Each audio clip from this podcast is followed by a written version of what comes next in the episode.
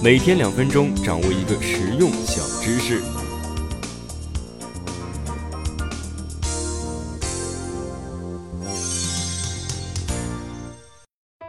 在我们的认知里啊，通常呢认为外向的人更有前途，看他们在台上呢滔滔不绝，激扬文字，就像会发光一样。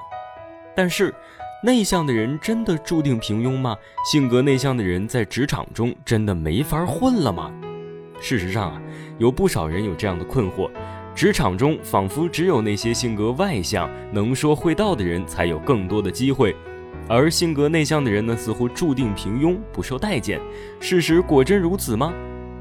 我们呀，可能经历过或者看到过这样的案例。同事小七是一个性格内向且不善言谈的人，在职场中总是说不好话，常常为此而苦恼，深感自卑。经过梳理才知道，原来啊，他是个留守儿童，由奶奶带大。有那么一段时间呢，小七一见陌生人就手足无措，不敢和别人打招呼。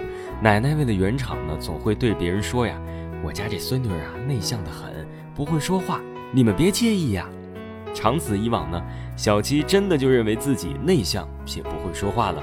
但事实上，内向与是否会说话完全是两回事儿。曾经呢，有一份美国心理调查表明，百分之四十的美国公司高管都是性格内向的人。在我们熟知的拥有伟大成就的人中啊，其中大部分都是性格内向的人，例如达尔文、爱因斯坦、林肯总统等等。他们性格内向是不假，但同样可以进行演说，在说话方面并没有什么障碍。因此啊，内向是我们应对关系的方式，而是否会说话，很多时候靠的是后天的刻意训练，两者并非是一回事儿。放到小七的案例中，为何小七慢慢的在应验奶奶对他不会说话的判断呢？心理学中有一个词语叫做心理暗示。心理学家巴甫洛夫认为，暗示是人类最简单、最典型的条件反射。暗示又分两种，一种是自我暗示，一种是他暗示。而小七则是受到了他暗示，这个暗示的发出者是他的奶奶。随着奶奶的一再强调与暗示，小小的小七就信以为真，认为自己说话真的有问题，开始恐惧说话。